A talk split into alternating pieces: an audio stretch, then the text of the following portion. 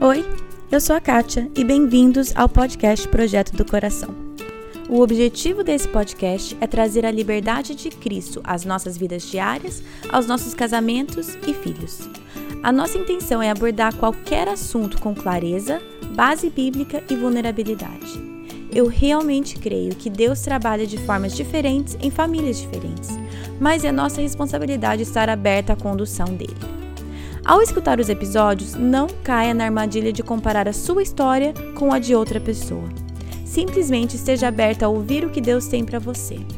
Que Ele conduza a sua família e que este podcast seja meramente um instrumento nas mãos dele. Hoje, começamos a falar sobre generosidade, que é a virtude que focaremos durante o mês de dezembro.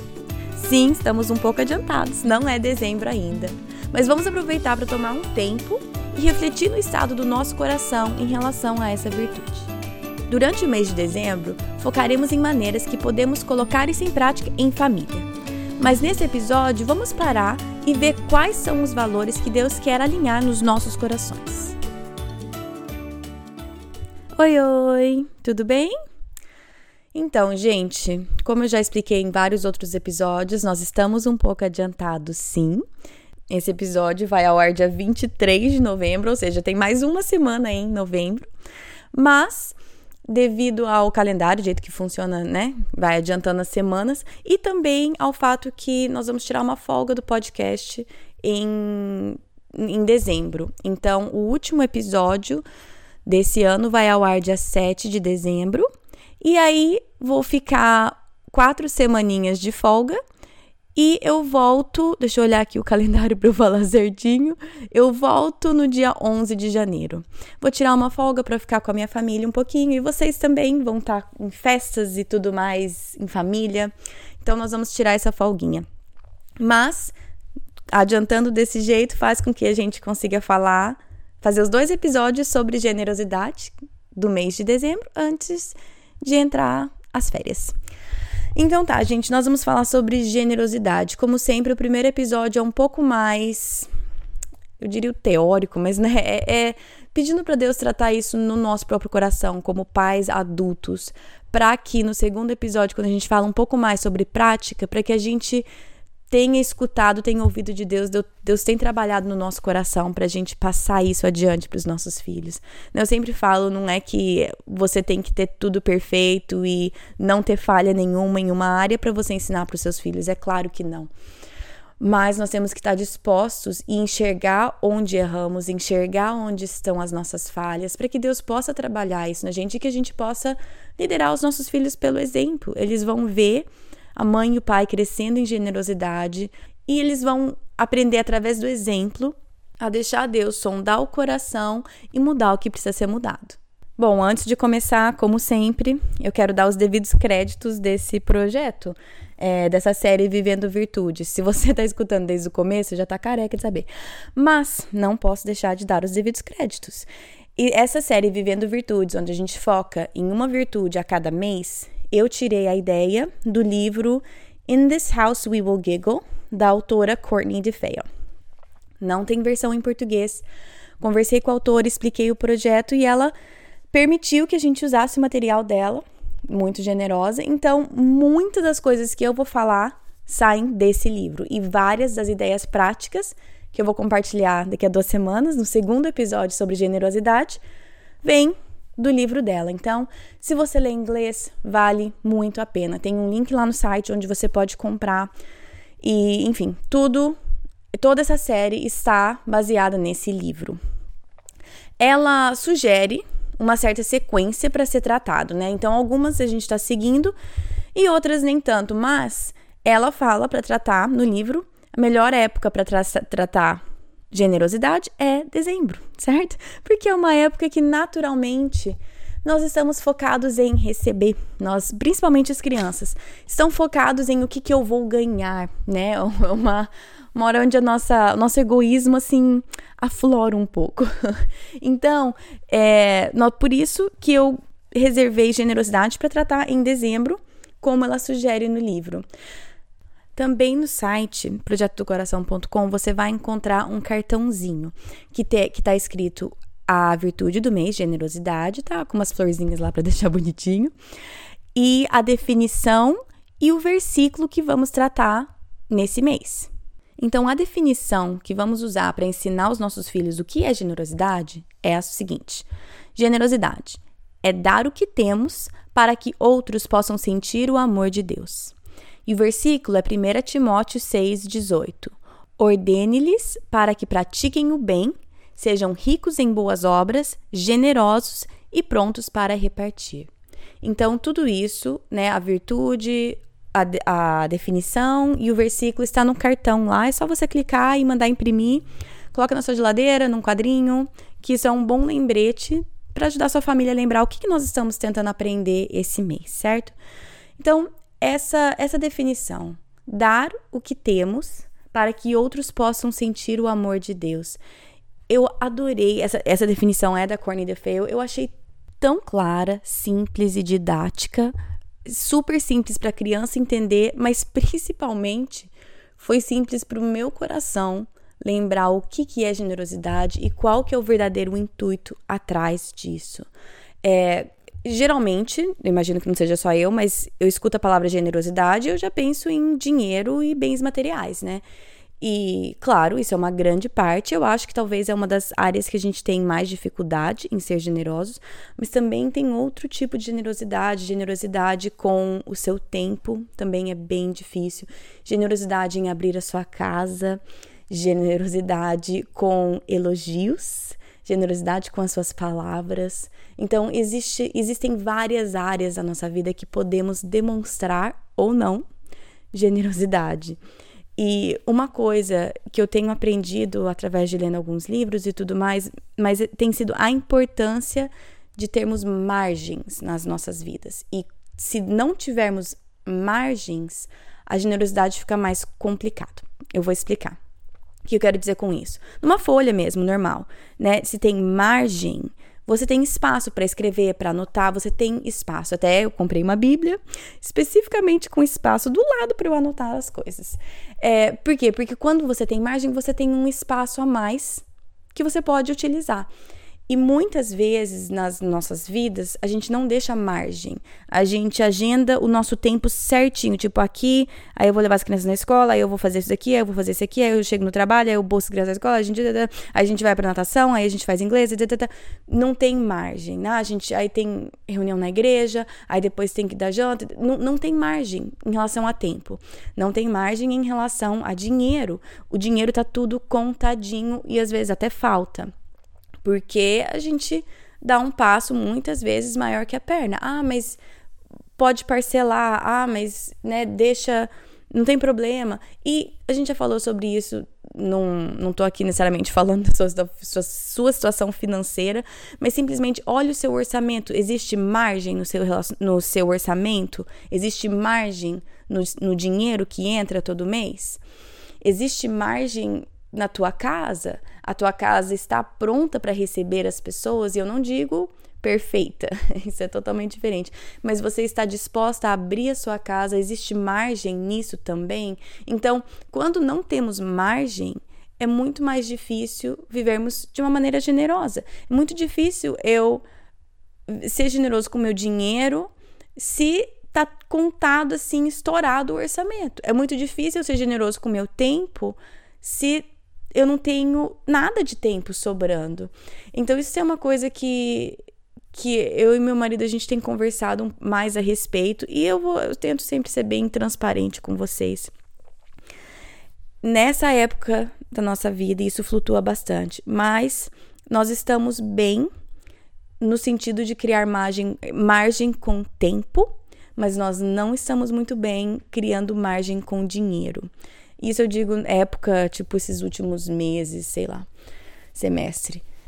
E o que que vai? Vai de reconhecer e ver, ok, a gente precisa tomar algumas decisões diferentes, porque eu quero ter margem na minha vida para a generosidade vir com mais é, espontaneidade, vir com mais facilidade.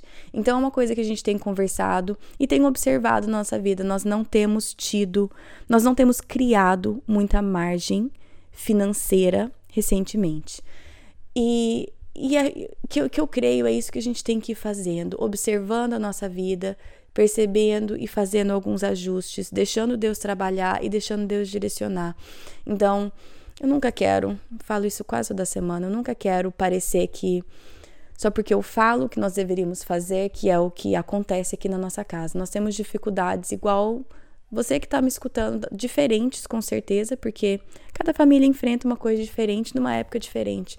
Mas nós vamos por altos e baixos também, épocas que a gente está lidando bem com algo e épocas que não estamos. Então, no momento, é, o, que, o que está servindo de empecilho para a nossa generosidade com dinheiro e bens materiais tem sido a falta de margem. Então, pense talvez na tua vida, em quais áreas da tua vida está te faltando margem, que você precisa criar margem na tua vida para que você tenha esse espaço e essa disponibilidade para ser mais generoso com seu tempo, com seu dinheiro. Porque a verdade é que, como cristãos, é, nós temos essa responsabilidade de sermos generosos, né? Como seguidores de Cristo, nós precisamos estar atentos aos perigos do materialismo e do consumismo, que parece é, impossível escapar no dia de hoje mas nós temos que ser os líderes em generosidade. Eu li um artigo um tempo atrás, mas que ficou comigo, que era sobre garçom, garçons e garçonetes e como eles odiavam domingo, porque as pessoas iam para a igreja e depois iam para o restaurante, né? Então, de, de, domingo, na hora do almoço, geralmente eram pessoas que tinham acabado de sair da igreja. E eram as pessoas mais mal educadas e que davam as piores gorjetas. Gente, que vergonha! Mas querendo ou não, a igreja não tem tomado lugar de líderes em generosidade. Quando eu digo igreja, quer dizer eu, né? Quer dizer eu, você. Então, nós como cristãos, nós temos que ser líderes em generosidade. Mas a verdade é que não é só porque é, precisamos dar esse exemplo. Vai muito além de só ser o exemplo. É porque a generosidade transforma o nosso coração. É, Atos 20, 35 é o versículo que fala que é melhor dar do que receber, né? Todos nós sabemos disso. É, é maravilhoso dar um presente, né? É muito bom você poder ajudar alguém. É, é muito boa a sensação de receber alguém em casa que você sabe que ia sair e almoçar sozinho. É muito bom isso, a sensação é muito boa. É, a Courtney DeFeo tem uma frase no livro, nesse capítulo, que eu acho muito boa. Ela fala assim: a beleza da generosidade é que ela alegra a alma de outra pessoa enquanto alimenta a minha. E é isso, eu estou alegrando a vida de outra pessoa, providenciando algo que ela precisava ou não tinha. Enquanto, e, e o fato de eu dar isso, isso alimenta a minha. Deus criou a gente para ser generoso. Não é à toa que a gente tem esse, essa sensação boa. E eu quero, eu quero que meus filhos assim tenham muitas oportunidades para sentir essa alegria que vem de ser generoso. Eu quero que a alma deles seja sempre alimentada por esse ato de demonstrar o amor de Deus por outras pessoas através da generosidade. Mas por mais que generosidade seja uma coisa que traga uma sensação boa, é extremamente difícil. É, Quem, que mãe nunca passou por uma situação dessa, que seus filhos estão brincando, né? E aí, de repente, alguém grita: Não! Larga! É meu! Devolve! que vergonha quando os meus filhos agem assim. Aí lá vou eu, pego, entro, educo, instruo, blá blá blá, tá. Ótimo. Mas, aqui que tá o negócio. E quando nós, como adultos, como pais e mães, temos essa mesma reação. Claro que a gente não grita, geralmente, para as pessoas, não é meu, mas essa atitude egoísta e mesquinha tá no meu coração, tá no seu coração, tá em todos nós. Então, vamos conversar um pouquinho sobre quais são algumas das coisas que fazem com que a generosidade seja tão difícil. Por que, que é tão difícil ser generoso com as nossas coisas? É, muitas vezes eu acho que é um pouco de falta de confiança que Deus vai cuidar, né? Achando que se eu der aqui, vai faltar ali, né? E tem um versículo aqui em Jeremias 17, 7, que diz: Bendito é o homem que confia no Senhor e, com, e cuja confiança é o Senhor. Então nós sabemos disso, eu sei disso, eu sei que minha confiança tem que estar em Cristo, mas muitas vezes é difícil e é mais fácil eu ter uma mentalidade de escassez e não uma mentalidade de abundância. É, isso também são outras, outras palavras que eu tenho pesquisado um pouco Muitas vezes a gente vive numa mentalidade de escassez, não só com dinheiro, até com coisa tonta como elogio. Muitas vezes parece que se eu elogiar um, eu tô tirando do meu. Gente, isso é um absurdo. Muitas vezes, se eu falo que alguém. Eu não, eu, eu não quero falar que alguém é, tá bonita, ou parabéns pelo seu emprego, ou me alegrar com outra pessoa porque eu acho que vai faltar para mim. Eu sou nova nessas coisas de redes sociais mas eu tenho percebido até um pouco disso nas redes sociais, tipo, é, menciono o meu que eu menciono o seu. É, gente, detalhe, ninguém que eu mencionei ou que eu indico nunca falaram isso, tá? Nunca. Mas eu percebo um pouco disso, tipo, ah, curte o meu que eu curto o seu. É, é um pouco de. Ou, tipo, não, não querendo falar ou indicar algo por medo de que vai faltar para eles. Gente, nós temos essa mentalidade de escassez. Nós não vivemos uma realidade de escassez, nós vivemos uma realidade de abundância. O Senhor nos dá a vida e nos dá em abundância. Então, vamos ser pessoas extremamente generosas em todos os aspectos. Vamos ser generosos com os nossos elogios, com os nossos louvores, sinceros, mas generosos, porque nós não vivemos uma realidade de escassez, nós vivemos uma realidade de abundância. É, outra razão que às vezes eu acho que é difícil a gente ser generoso é teimosia. É, eu não quero abrir mão do meu, é, principalmente em relação ao dinheiro eu não quero abrir mão porque eu tô, eu tô economizando para isso, para essa viagem, para esse imóvel, para essa bolsa, para esse carro, para essa casa. E se eu der isso, vai ter menos para mim, né? Eu não quero submeter essa área da minha vida.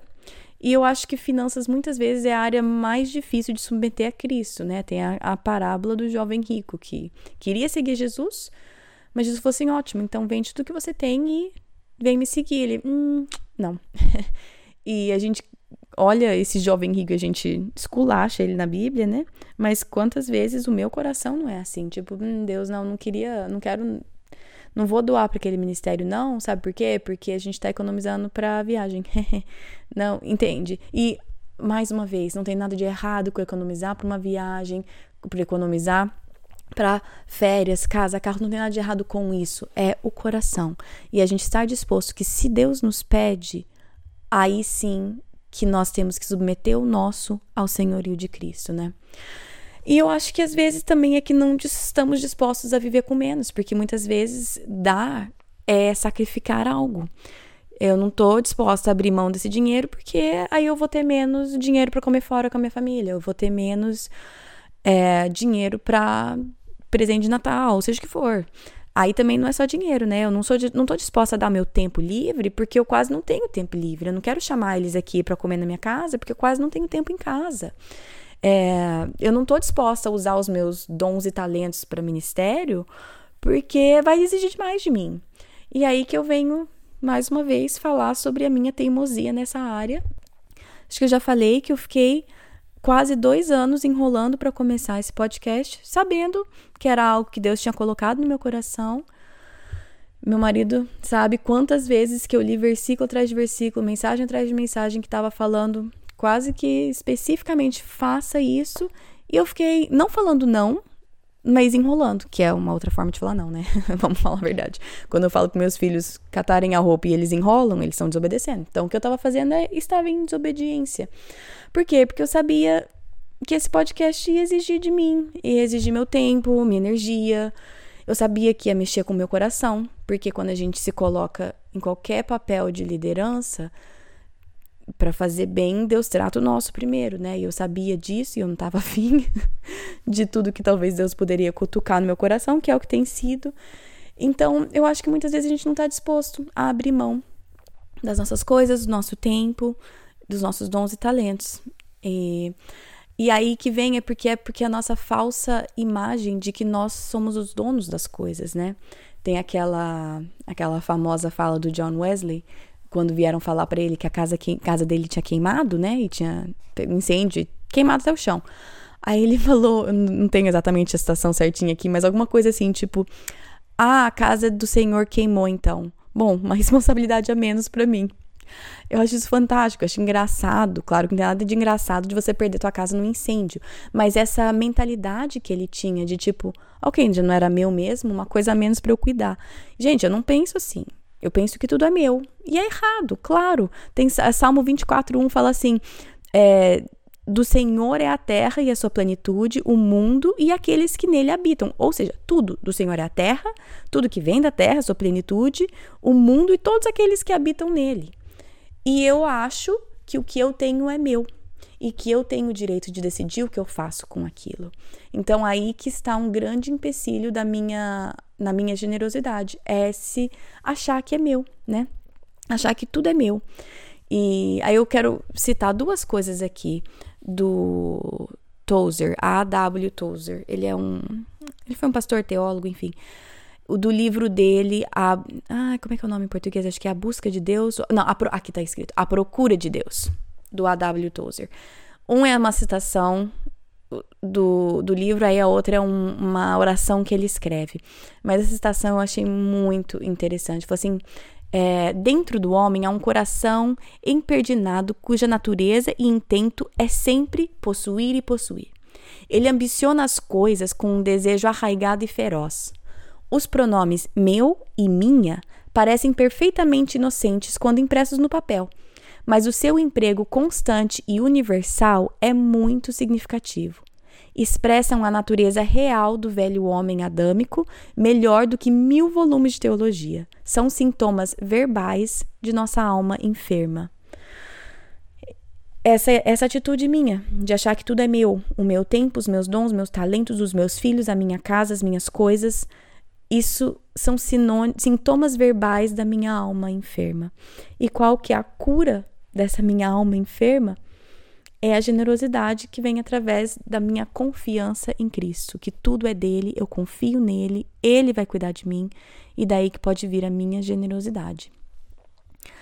Aí, no final desse mesmo capítulo do livro A Busca, A Procura de Deus, ele escreve aqui uma oração, que é Pai, Desejo conhecer-te, mas meu coração covarde teme desistir dos seus brinquedos. Eu não posso desfazer-me deles sem sangrar por dentro, e não procuro esconder de ti o terror da separação. Venho tremendo, mas venho.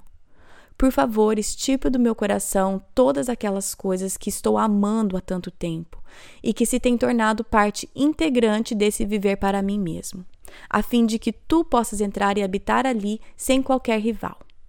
Então tornarás glorioso o estrado dos seus pés. Meu coração não terá mais necessidade da luz do sol, porquanto tu mesmo serás o seu sol iluminador e ali não haverá mais noite. Em nome de Jesus, amém. Então eu quero encerrar com isso, que nós sabemos, eu não posso me desfazer disso sem sangrar por dentro. Nós não vamos esconder de Deus o terror da separação de nós dos nossos brinquedos, do nosso dinheiro, do nosso tempo, dos nossos recursos. Nós vamos vir tremendo a presença de Deus, mas nós vamos vir. Né? Eu venho tremendo, mas eu venho. E Deus vai nos encontrar e não teremos mais necessidade da luz do sol ou das coisas, porque Ele será o nosso sol iluminador. E eu digo isso para vocês, mas eu digo isso para mim que essa seja a realidade na minha vida.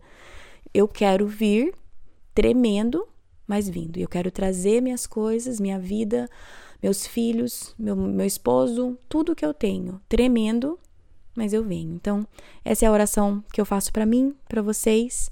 E é, semana que vem, semana que vem não, daqui a duas semanas, no próximo episódio sobre generosidade.